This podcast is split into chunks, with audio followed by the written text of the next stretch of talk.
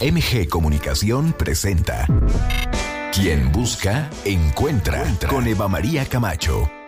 El espacio ideal para escuchar buenas ideas que nos lleven a vivir mejor. Dilemas de pareja y de la soltería. Soluciones tecnológicas para la vida cotidiana. Arte y cultura. Música, literatura. Mundo de los placeres. Experiencias únicas. Te invitamos a que te quedes con nosotros durante la siguiente hora. Descubre la mejor versión de ti.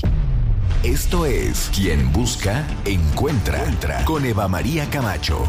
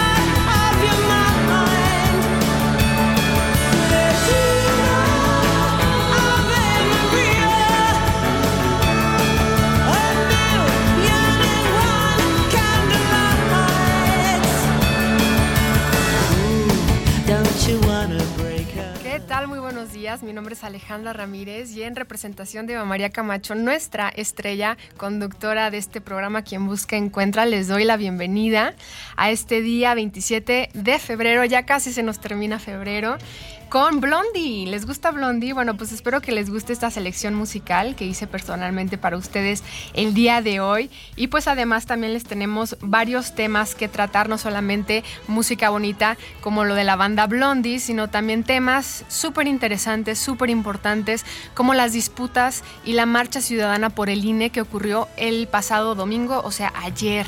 Ayer. Y para esto pues tenemos a nuestro experto en política mexicana, Jorge Rocha, que ya también es colaborador nuestro del programa. Jorge, muy buenos días, ¿cómo estás? Hola Alejandra, muy buenos días para ti y para la gente que amablemente nos escucha. Muchas gracias, Jorge. ¿Cómo ves esta situación? Fíjate que, bueno, desde mi perspectiva ciudadana lo veo muy, muy enredoso, lo veo casi que nos están acorralando como ciudadanas, como ciudadanos de, de este país. Tanta disputa, tanto, sobre todo, no tanto por parte de la disputa, sino los discursos que se manejan y que siento que se separan un poco de la realidad, ¿no? O sea, ¿cuáles son los hechos? Porque por un lado, eh, pues la ciudadanía que salió a marchar ayer está totalmente preocupada por los cambios que se quieren hacer el INE, pero por otro lado tenemos un discurso oficialista, ¿no? Que quiere decir que no tengamos eh, nada hay que preocuparnos, que todo va a salir bien, que al contrario va a fortalecer la democracia. No sé si nos quisieras plantear primero que nada un panorama este, de la situación para que pues podamos estar como en, en una misma línea ahora que vamos a discutir de este tema. Sí, mira Alejandra, qué bueno que lo, lo planteas. Fíjate que al respecto de este tema, bueno, sí ha prevalecido muchísimo la desinformación de ambos bandos, por decirlo así, sobre lo que se refiere a, las reformas llamadas el Plan B. Eh, primero, bueno, habría que recordar que desde hace más de un año el presidente López Obrador había presentado una reforma político-electoral. Una reforma, la verdad es que bastante amplia, con muchísimos puntos de transformación que iba desde el tema del voto electrónico, la recomposición de la Cámara de Senadores, de Diputados, eh, obviamente había cambios al INE, es decir, era una reforma realmente de régimen que no avanzó porque requería una mayoría constitucional. A mí me parece que en ese momento en el país perdimos una gran oportunidad de discutir en nuestro régimen político, que bueno, a ver, eso hay que decirlo con todas sus letras, está haciendo agua por todas partes, o sea, no es que estemos bien ahora, o sea, también cuando se habla de que nuestra democracia está bien, no es cierto, eso también es Exacto. falso. no estaba bien y no, está bien, pero parece que quiere estar peor, ¿no? Exactamente, entonces sí se requiere una gran discusión, una gran reforma político-electoral, que de hecho nos debemos desde el año 2000, ¿eh? Para ser francos, ¿no? claro, desde la llamada supuesta eh, transición a la democracia, ¿no? Exacto, en la transición y que ahí sí Porfirio Muñoz Ledo hablaba de la gran reforma del Estado. La verdad es que no hemos logrado llegar a ese a ese punto, ¿no? Pero bueno, eh, como no se dio esta reforma constitucional, entonces vino este paquete de iniciativas del presidente, que son reformas a, la, a leyes secundarias, que llamadas el Plan B que en términos gruesos el, el, tema más importante desde mi punto de vista radica en que hoy, y bueno, es un tema muy técnico, pero el día de hoy la el INE tiene 300 juntas distritales. ¿Por qué? Porque eh, en este país estamos divididos en 300 distritos electorales. Cada estado tiene diverso número de distritos. No me acuerdo muy bien San Luis Potosí cuántos tiene, creo que son alrededor de 15, si mal no recuerdo, pero eso tiene que ver con número de, población. Y entonces eh, cada distrito electoral tiene su junta, lo, su junta distrital. El cambio más sustantivo de lo que está planteando la reforma es que estas juntas distritales desaparezcan. Eh, ¿Eso qué significa? Que todos los, eh, digamos, las personas que están en las juntas pues sean despedidas. Eso está implicando que más o menos, es el cálculo que tiene línea, que el 80% de las personas que actualmente están en el servicio civil de carrera pues serían despedidas, ¿no? Esto sí sería un tema de violación de derechos laborales muy importante, hay que hay que señalarlo bien. Ahora, la gran, digamos, el gran argumento que tiene López Obrador y sus aliados es que estas juntas distritales en realidad solo trabajan un año cosa que es cierto. o sea, ahí, ahí no hay, digamos, materia de discusión. Y entonces lo que dice el presidente es por qué mantenemos toda una estructura tan grande que solo expide credenciales de elector. Y entonces en la reforma lo que se plantea es cambiar estas juntas por oficinas administrativas que sigan eh, expidiendo las credenciales de electores. Que ojo, otro problema adicional que esto no tiene nada que ver con la democracia y con el INE, y es que en México, como a, diferencia de otros países, no tenemos una un documento que se llama el ID, que es un documento de identidad personal.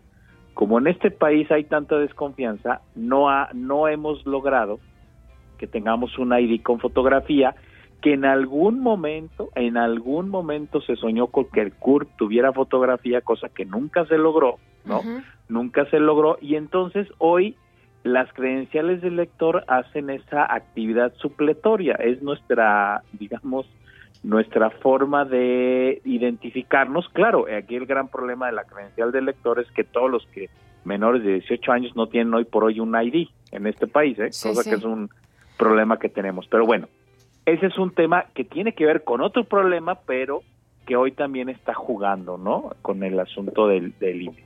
Pero bueno, te digo, el gran problema es este, que con la reforma estas juntas distritales desaparecerían y entonces las eh, se crearían los consejos electorales solo cuando hubiera elección, solo cuando hubiera elecciones.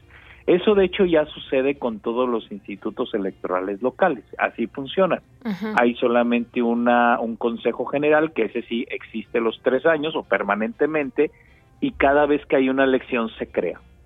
¿Cuál es el problema aquí, este, Alejandra? El problema es que cuando, si tú quitas toda esta estructura de sopetón, de tajo como se está proponiendo, todo el expertise creado que tenemos durante 30 años para organizar elecciones sí se va a perder.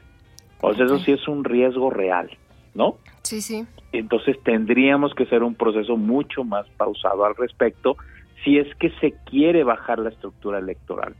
Ahora, sí es cierto que esta, esta correr a todas estas gentes, y hay que decirlo con, toda esa, con, con todas sus letras, implica un ahorro de poco más de 3 mil millones de pesos anuales.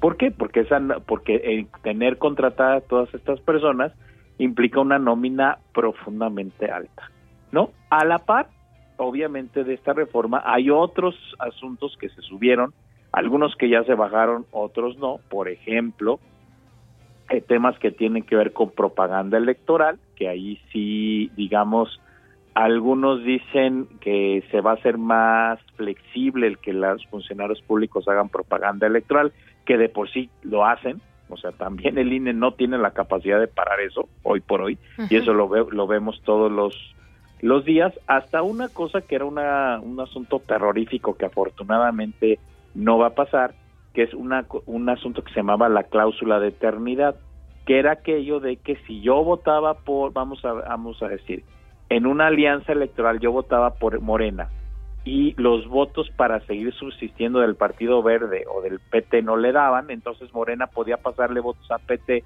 o al Verde para seguir existiendo, cosa que es un fraude a la ley, tal cual. Entonces esa cláusula, por ejemplo, parece que sí que no va a pasar. Pero te digo, el problema es que hay un montón de reformitas pegadas alrededor de esta gran reforma electoral y entonces los discursos de ambas partes, pues lo que no hacen es que veamos todos estos, esta complejidad de problemas, y entonces por un lado nos dicen el INE no se toca, cosa que desde mi punto de vista es un gran error, porque el INE sí necesita reformarse, porque hay cosas que hoy por hoy no funcionan y están caducas. Pero la otra versión que es igual, digamos, de tramposa es esta versión de el INE es una estructura que no sirve y es muy cara. También ahí hay una cuestión sumamente tramposa porque efectivamente si hoy hacemos este esta reforma de tajo, sí hay un riesgo real de que no contemos con esa expertise y con esa estructura necesaria para que sobre todo las elecciones de 2024 se lleven a buen puerto, ¿no? Entonces, la verdad es que sí hay parte de razón en ambas partes sin embargo, sin embargo, lo que tenemos, y eso es lo más lamentable, es un diálogo de sordos, ¿no? Con posiciones irreductibles y donde desafortunadamente en un tema donde debería de haber un gran diálogo nacional para realmente ponernos de acuerdo en qué tipo de democracia necesitamos, qué tipo de régimen político es el que queremos y además ahí sí, eh, y derivado de eso, qué organismo electoral necesitamos, pues no se, no se está dando porque lo que tenemos es pues una lucha de venciditas, tal cual, donde también hay que decirlo, en términos concretos, pues obviamente Morena y sus aliados tienen una mayoría que les permite hacer estas reformas, ¿no? Y que en todo caso, en donde se podrían frenar algunos de los aspectos del llamado Plan B, sería solo en la Suprema Corte de Justicia de la Nación, que podría en algunos puntos decir que es una modificación anticonstitucional, ¿no? Pero bueno, eh, así está de, de, enredoso el asunto, pero lo que tenemos son dos eh, posiciones muy irreconciliables y que no nos ayudan a ver todos los matices y todos los problemas que hoy por hoy tenemos, ¿no? Jorge, para terminar esta entrevista, que bueno, creo que es súper importante que se sigan em, pues promoviendo este tipo de diálogos y sobre todo informativos, ¿no? Para la ciudadanía, de análisis crítico, quisiera preguntarte lo siguiente. Bueno, ayer vimos que y al día de hoy seguimos viendo como los resultados de esta gran marcha, ¿no? Por todo el país, incluso en otras ciudades del mundo, en los que muchas personas fueron a manifestarse, pues para que la Suprema Corte de Justicia se pronuncie este, a favor de, pues, de no realizar estos cambios en el INE. ¿Qué impacto crees que pueda tener esta, esta movilización social en términos así reales? ¿no? Fuera de, bueno, la gente se está politizando, etcétera. O sea, ¿crees que haya algún impacto real sobre la decisión eh, que está por tomarse? Sí, a ver, fíjate que aquí es sumamente importante lo que lo que preguntas porque otra vez volvemos al tema de las contradicciones.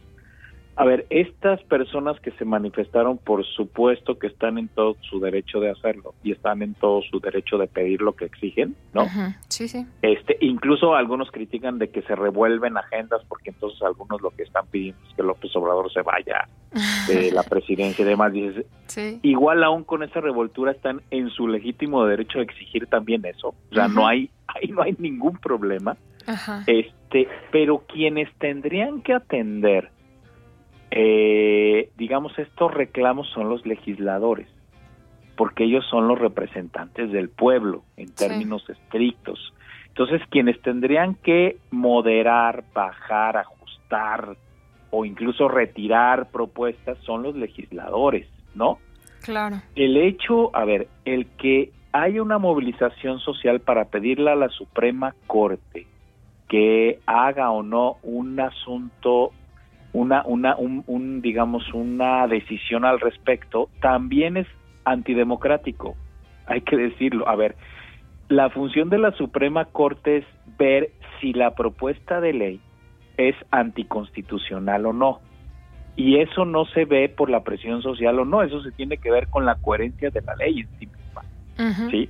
Entonces, si queremos un país democrático, tenemos que dejar que las impresiones de ningún lado resuelva si efectivamente en el plan B hay eh, cambios que son anticonstitucionales. Y eso no lo podemos decidir en función de la presión social, ni de la presión social, ni de la presión del presidente. ¿eh?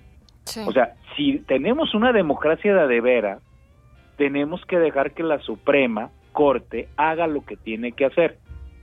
Entonces, te digo otra vez, volvemos a estas contradicciones en realidad la, la, ciudadanía quien tiene que presionar en este caso es a los legisladores, ¿no? No a la Suprema Corte, porque entonces estamos cayendo exactamente en lo que están criticando, ¿no? Exactamente. Entonces te digo, por eso está tan enredoso el tema, por eso está tan delicado y desafortunadamente las voces más prudentes y moderadas pues son las que gritan y gritan, pero nadie las escucha. Y lo único que oímos pues es este pues diálogo, este debate de sordos, ¿no? Exactamente. Jorge, muchísimas gracias por acompañarnos el día de hoy al programa. No sé si nos quieras dejar y compartir tus redes sociales para seguirte. Claro que sí. Este, mira, me pueden encontrar en Twitter en arroba Jorge Rocha Q y en Facebook como Jorge Rocha Quintero. Muchísimas, muchísimas gracias, Jorge, que tengas un excelente día. Nosotros nos vamos con... gracias. Nosotros nos vamos con musiquita, One Way or Another, de Blondie. Está segura que la tienen presente y si no, pues ahora la van a escuchar.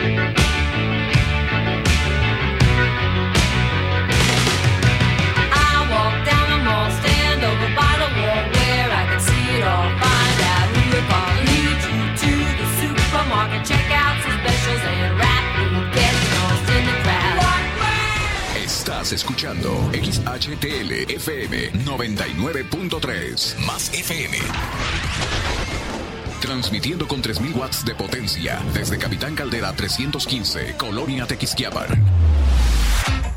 Un concepto de MG Comunicación más FM, la música de tu vida.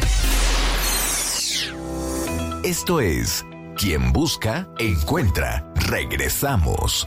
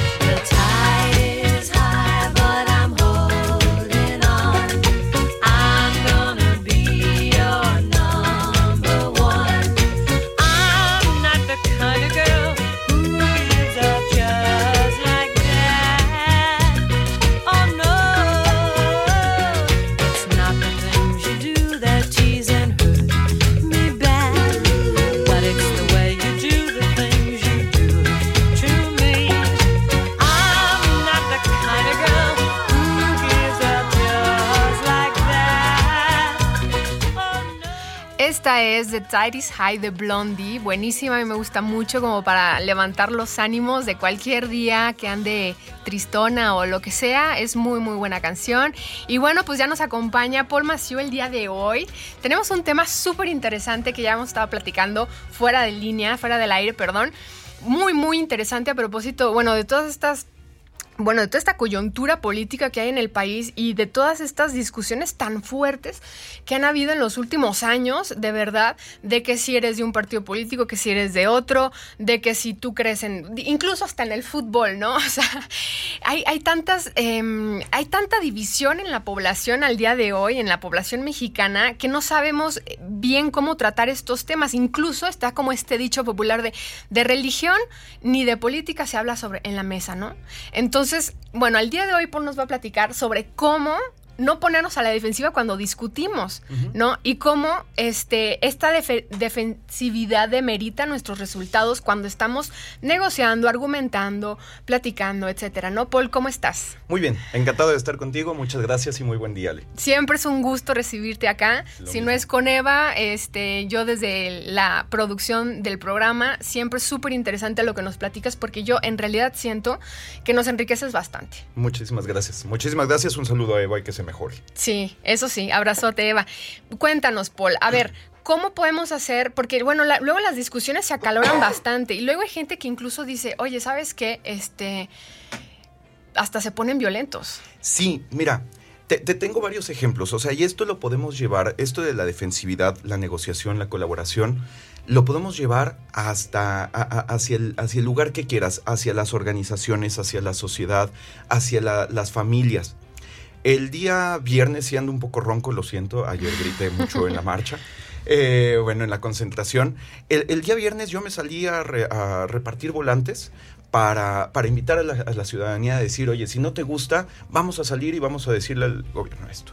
Y entre tanto, me encontré con un señor Octavio, un señor de, Ciudad de México, jubilado, que ya está, que, que está paseando y está aprovechando para conocer el país. Y, después de estar conversando súper a gusto de varias cosas, ve mis volantes, porque me pidió ahí algunas señas turísticas, y ve mis volantes y dice, ¿de qué es eso? dije, ah, es de lo de la marcha del INE. Y vi cómo le cambió la cara y dijo, ah, no, no, ahí sí no, ahí sí no.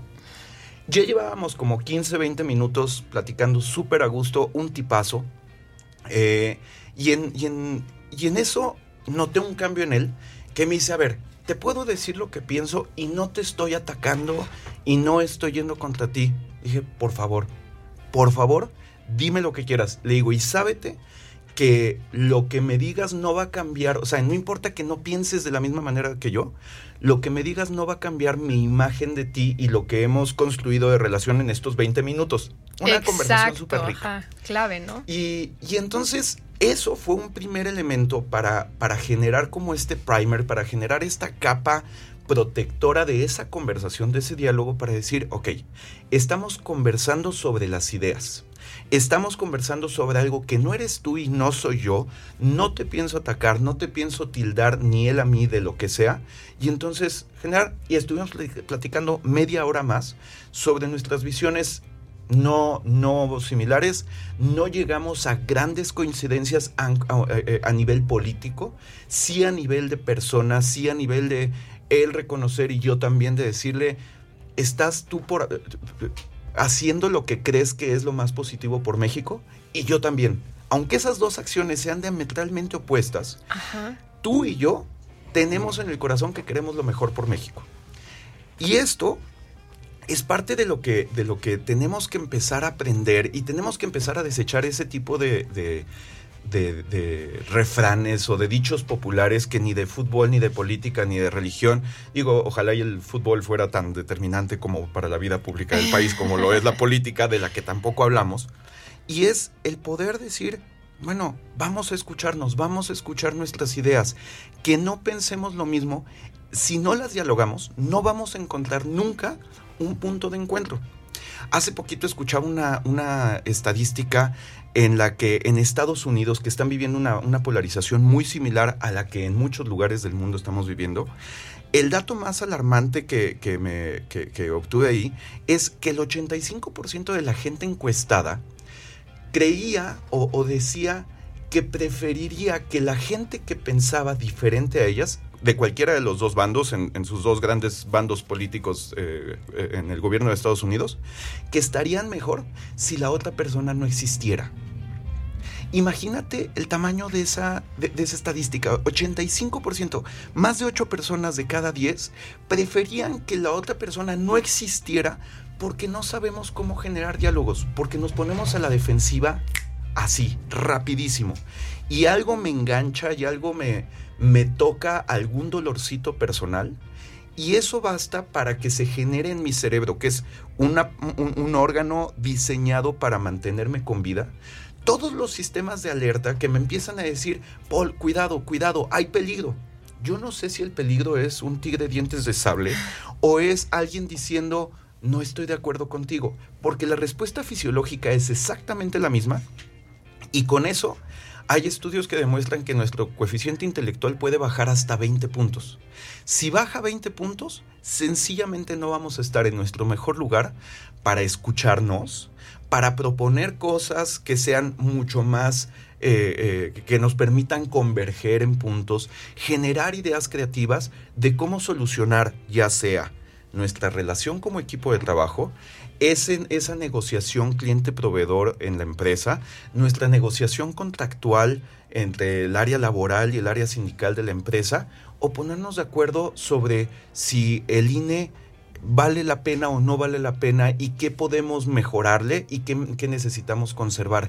Esto se lleva a todos lados. Exactamente, Paul. Oye, pero a ver, esto es clave. Vamos a hacer como puntualizaciones de qué cosas hacer para no ponernos a la defensiva, porque yo creo que también es una característica muy, como muy primaria, ¿no? O sea, estamos pequeños y primero pues este, tienes que aprender a compartir y luego, bueno, ya empiezas a, generar como una capacidad más crítica, empiezas a discutir o hacer argumentaciones, etcétera, y inevitablemente pues te puedes poner muy muy a la defensiva dependiendo del lugar donde creciste, ¿no? O sea, del espacio de cómo tus papás eh, llevaban a cabo estas pues eh, arreglos de diferencias, etcétera, pero en términos ya así como más este crudos, ¿qué, le, qué nos podemos autorrecomendar incluso? Porque nadie está exento, exento de repente, como dices tú, tienes un dolorcito, tienes algo que tal vez está en tu inconsciente, te lo picaron y, y a lo mejor no tenían la maña, la hazaña de hacerlo y ya estás reaccionando de una manera como muy muy, pues hasta violenta, ¿no? ¿Qué podemos hacer así como paso uno, paso dos, paso tres? Me, encanta que lo toques y que lo toques así. El, ah, e, existe una sobrereacción cuando tocan esos, e, e, esos puntos, ¿sí? Y esos puntos, desde la propuesta de Radical Collaboration, le llamamos detonadores, ¿sí? Son como esos puntos gatillos. Si alguien ha, tenido alguna sesión de fisioterapia, sabrá que hay algunos puntos que cuando se tocan duelen durísimo. y, estos detonadores a veces son como esos, esos puntos gatillo. Es alguien con su dedo, con o sin mala hazaña, como dices, toca ese elemento que para mí es doloroso y imagínate que te acaban de, de hacer una operación y alguien te toca la herida, vas a reaccionar, les vas a querer aventar la, la, silla en la cabeza o lo que tengas. Sí, sí. Genera una sobrereacción violenta o bien te vas a, te vas a, a, hacer conchita y te vas, a, te vas a proteger y te vas a retirar de ese conflicto en, en una señal de, prote de, de, protección. Esto sí viene de cómo aprendimos a, colaborar o cómo aprendimos a vivir los conflictos desde nuestra casa, desde nuestros padres, desde las relaciones que estaban alrededor y, y a lo largo de, de la vida en la medida en la que podemos ir haciendo una revisión personal, ¿qué pasó? A ver, el primer paso te diría, la siguiente vez que te salga mal, porque te va a salir mal. Punto. ¿Sí? O sea, no hay manera de que todas nos salgan perfectas. La próxima vez que te salga mal, haz una revisión ya en calma. ¿Qué pasó? ¿Qué me dolió? ¿Qué dijo que me, que me, que me tocó tan profundamente que me hizo generar esta, esta sobrereacción? Durante la guerra de Corea, el doctor Will Schutz hizo un estudio de cómo generar mejores equipos eh, a partir de la compatibilidad. Y a partir de ahí de, de, dedujo que había tres grandes elementos, tres grandes comportamientos que nos permitían estar más, eh, eh, más, más, trabajando en, en, en, equipo. Uno era la inclusión, otro era el control y otro era la apertura.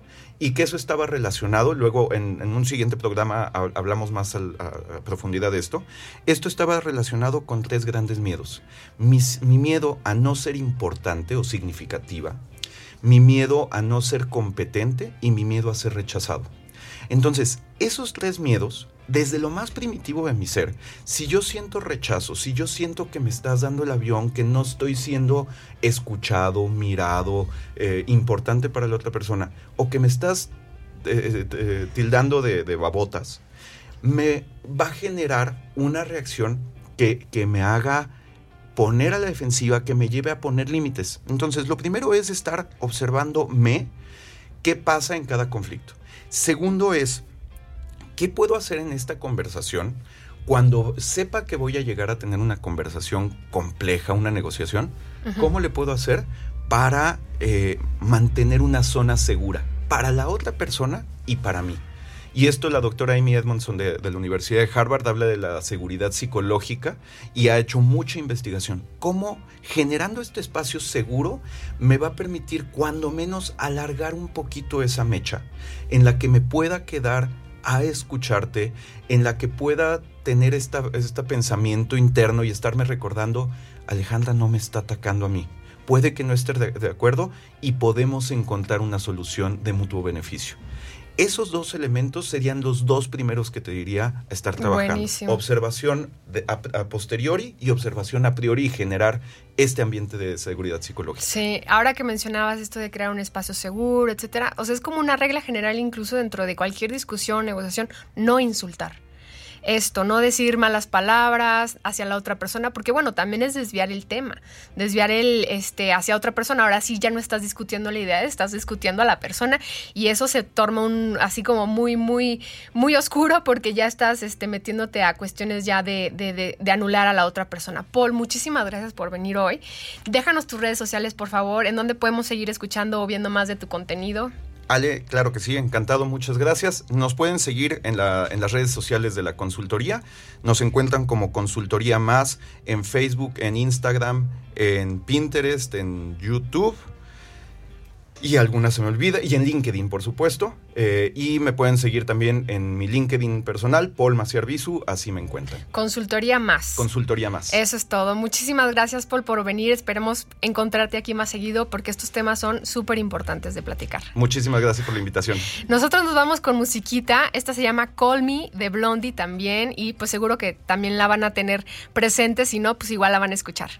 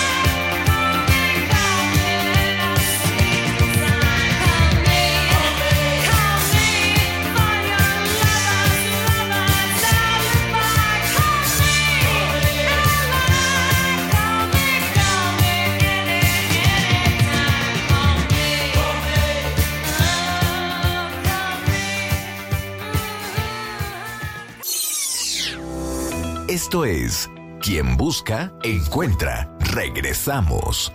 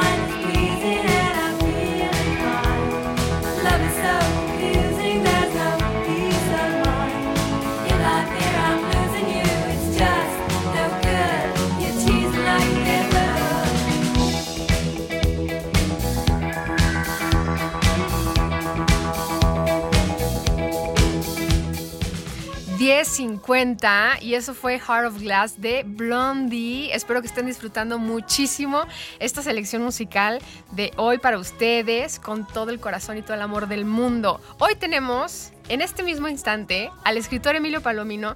Yo lo quiero felicitar muchísimo por su reciente publicación Amor, Locura y Pandemia y pues también agradecerle que esté el día de hoy con nosotras, con nosotros en cabina. Emilio, ¿cómo estás? Hola Alejandra, ¿cómo te va? Muchas gracias por tenerme aquí. Excelente, Emilio. Oye, tenemos aquí un tema de conversación buenísimo dentro y fuera del aire. Y justo siguiendo esta misma línea de cómo podemos mejorar como personas a propósito de la coyuntura política ciudadana em, en este país, también tenemos herramientas no solamente eh, pues de introspección per se, así solas tal cual, sino también tenemos herramientas pues más didácticas, más artísticas incluso, y pues de eso Emilio nos va a platicar el día de hoy, ¿no? La escritura como herramienta terapéutica. Este, Emilio, ¿cómo crees que nuestras ideas, ¿no? O sea, incluso cómo nos conducimos como personas dentro de las conversaciones, dentro de cualquier tipo de conflicto, sea fuerte, sea pues más leve, ¿cómo crees que nos pueda servir la escritura de forma terapéutica? Claro, bueno, para empezar, cuando estamos en el mundo, realmente, ¿qué estamos viendo? ¿Qué estamos sintiendo? Pues, son un montón de, sensaciones abstractas que no tienen sentido, que algo está duro, que algo está suave, que algo está rico, que algo no sabe bien. Em, no es hasta que nos forzamos a verbalizar lo que estamos em, experimentando que las cosas empiezan a cobrar sentido de dentro de nuestra cabeza. En esa tónica, cuando uno está escribiendo, se forza a hacer eso, se forza a a encontrar un hilo donde quizás no existe ninguno y a armar una estructura lógica, por lo menos dentro de su cabeza, con la cual explicarse a uno mismo el mundo. Ok, explicarse uno mismo y luego cuando lo lees tiene que ser coherente, ¿no? Porque incluso lo puedes explicar en algún momento de tu vida, pero pueden pasar dos, tres años y ya no es lógico, claro. ¿no? Incluso para quienes te leen, ¿no? ¿Será así? Sí, claro, esa es, creo, la maravilla del acto de leer lo que alguien más escribe o incluso consumir cualquier forma de arte que alguien más crea. Al final estamos inspirándonos con el trabajo y el pensamiento de otros y nuestro mero acto de interpretar las cosas ya es en sí un acto de creación. Yo al momento en que leo un libro hace dos años y lo vuelvo a leer ahorita, estoy creando un mundo distinto dentro de mi cabeza. Y quien lee lo que yo escribo está interpretando algo que yo no puedo conocer como escritor, pero que me siento feliz al saber que, que existe en parte gracias a lo que pudieron consumir de, mi libro o de otras cosas que he escrito. Claro, Emilio. Oye, a mí te voy a contar así como algo muy rápido que me pasó, que bueno, a mí me gusta mucho la música y me gusta eventualmente eh, pues agarrar la guitarra y tocar algunas cosas, ¿no? Y en, ese momento de mi vida, que hace mucho que no me, me atrevía yo a agarrar la guitarra de nuevo, toqué una canción en particular y me ayudó a procesar un sentimiento muy, muy particular que estaba viviendo yo, ¿no? Que incluso yo creo que lo pude haber tenido atorado dos años. Pero hasta que no repetí, repetí constantemente esa canción, pues no se me fue. Y con la escritura, no sé si nos pasa igual, o sea, a veces te dicen, bueno, para procesar ideas eh, o, sentimientos o crisis que estés viviendo, es bueno llevar un diario o llevar, este, escribe un cuento o sácalo, ¿no? Todo escríbelo en una carta y luego la quemas, ¿no? Eh, en la escritura, ¿tú cómo lo ves? O sea, mm, eh, tengo entendido que practicas no solo la escritura tú solo, sino que también dentro de talleres. Y en catarsis con otras personas, ¿cómo ha sido esta experiencia de escribir tal vez emociones o representaciones del mundo? Claro, creo que se encuentra un límite muy pronto cuando uno intenta expresar sus emociones al decir estoy triste, estoy feliz, estoy enojado, estoy eh, asustado. Creo que entre más profundizamos sobre cualquier cosa, más se puede complejizar. Y como tú bien mencionaste, cuando uno complejiza demasiado lo que está pensando, se vuelve ininteligible para todos los demás. En ese sentido, comunicar es esencial. Y cuando uno escribe también es importantísimo que las personas te lean. Y bueno, es distinto que te lea una persona que nada más es lectora a una que también conoce el proceso de escritura. Te puede decir, fíjate que aquí no se entiende lo que estás tratando de decir. Ah, mira, esto yo lo, lo vi muy interesante, hay que expandirlo. En ese sentido, incluso el acto de, crear colaborativamente se vuelve un ejercicio muy interesante porque al final, para empezar, entendemos nuestras emociones a partir de lo que otras personas nos dicen que son las emociones. Vemos cómo se ve una persona triste en la tele y pensamos, ah, así debo de verme yo cuando soy triste.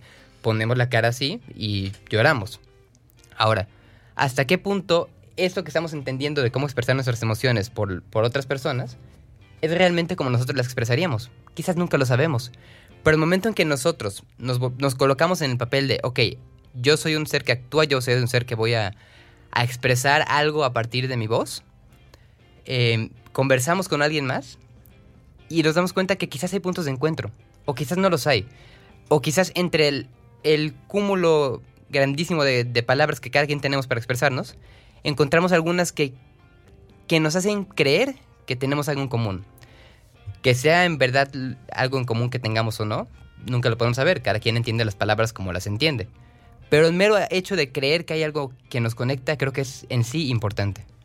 Ya, es buenísimo lo que, lo que nos platicas, Emilio. Y ahora que hablábamos sobre la pluralidad de ideas, etcétera, la escritura, pues yo también siento que nos ayuda mucho, no solamente a lo que decías fuera del aire, ¿no? A que nos ensimismamos en nuestro propio pensamiento, sino que también para escribir necesitamos muchas veces nutrirnos de otras, de otras personas que han escrito, ¿no? Y en ese, en ese mismo sentido, lo podemos traspasar a la vida cotidiana, ¿no? De escuchar otras formas de pensar, de escuchar, este, de, tener esa apertura, ¿no?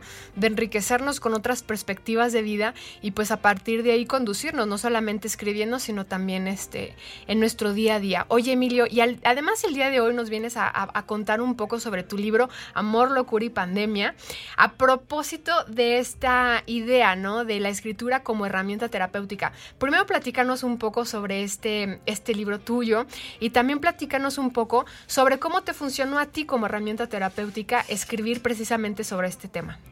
Claro. El libro Amor, Locura y Pandemia, de hecho, se escribió a lo largo de siete años, con cuentos que van desde que yo estaba en la preparatoria hasta la pandemia del coronavirus. ¡Wow! Yo creía que duró dos años el proceso de escritura, o sea, toda la pandemia, de 2020 a 2022. No, mucho de escribir, reescribir, compartirlo con otros amigos escritores y escuchar sus opiniones y cambiar las cosas. Justo, para mí la clave del libro se encuentra en la cuarta palabra, en pandemia. Amor, locura y pandemia. ¿Por qué pandemia? Porque pan demos.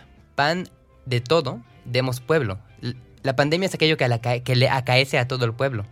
Y eso es lo que trato de investigar, de examinar a través del libro. Aquellas emociones eh, que de alguna forma u otra compartimos en la trayectoria oscura que se vuelve la vida cotidiana aquellas cosas como el amor, aquellas cosas como la locura, la frustración, el odio y la felicidad.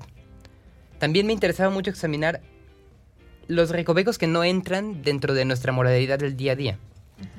Por poner un ejemplo, que tengo un cuento aquí que a mí me, me parece explicativo, que habla sobre un chico que tiene síndrome de Down, que se enamora de otro chico, que pues no tiene síndrome de Down y acaban teniendo una relación amorosa que cuando se culmina acaba llevando al, al chico que no tiene síndrome de Down a ser acusado de violación. Ahora, finalmente es un tema complicado, pero creo que en nuestra vida diaria tratamos de no examinar lo que no nos es cómodo. Y cuando no lo examinamos, lo dejamos ahí, se vuelve una sombra, se vuelve un lastre. Y la literatura para mí es una forma, es un medio por el cual bajar al subsuelo de nuestra conciencia y emerger más preparado para lidiar con los retos que nos pone nuestra vida diaria. Ok, Emilio, entonces lo hiciste desde la forma terapéutica, ¿no? Pensándolo en ese estilo, ¿no? Es llevar algo que a ti te preocupa que a la mesa de discusión, ¿no? ¿Es correcto? Así es. Oye, Emilio, está interesantísimo tu libro. ¿Dónde lo podemos comprar? ¿En dónde podemos conocer más sobre lo que publicas, sobre lo que escribes? ¿En dónde te podemos seguir? Claro, bueno, estoy en Instagram como Emilio Palomino, dos guion bajos. En Facebook también como Emilio Palomino. Y mi libro lo pueden conseguir en la página de bubok.com.mx para tenerlo en físico, así como en Amazon, Gandhi y Gonville para tenerlo en formato digital. Igualmente pueden contactarme por redes sociales para yo mismo entregarles la copia. Ahí ya está firmada. Firmada, por supuesto. Eso es todo, Emilio. Pues muchísimas gracias por venir. ¿Darías alguna recomendación a alguien que no se atreve a escribir? Que el- la única forma en la que se aprende a caminar es andando. Y lo mismo aplica para todo lo demás. Excelente, Emilio. Pues muchísimas gracias por acompañarnos el día de hoy. Nos despedimos con una probadita musical que es Sunday Girl de Blondie para que se vayan igual con el sol tan soleado, tan lindo, tan lleno de energía y pues que les vaya excelente. Hasta luego.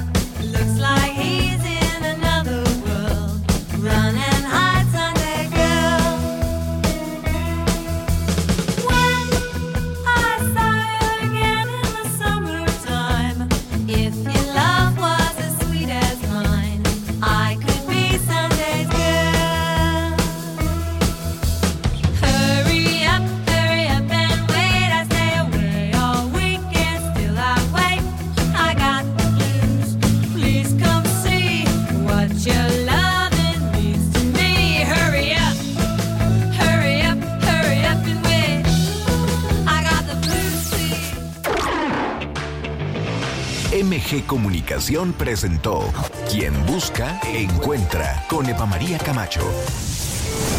Buenas ideas para vivir mejor. Dilemas de pareja y de la soltería. Soluciones tecnológicas para la vida cotidiana. Arte y cultura. Música, literatura. Mundo de las experiencias únicas.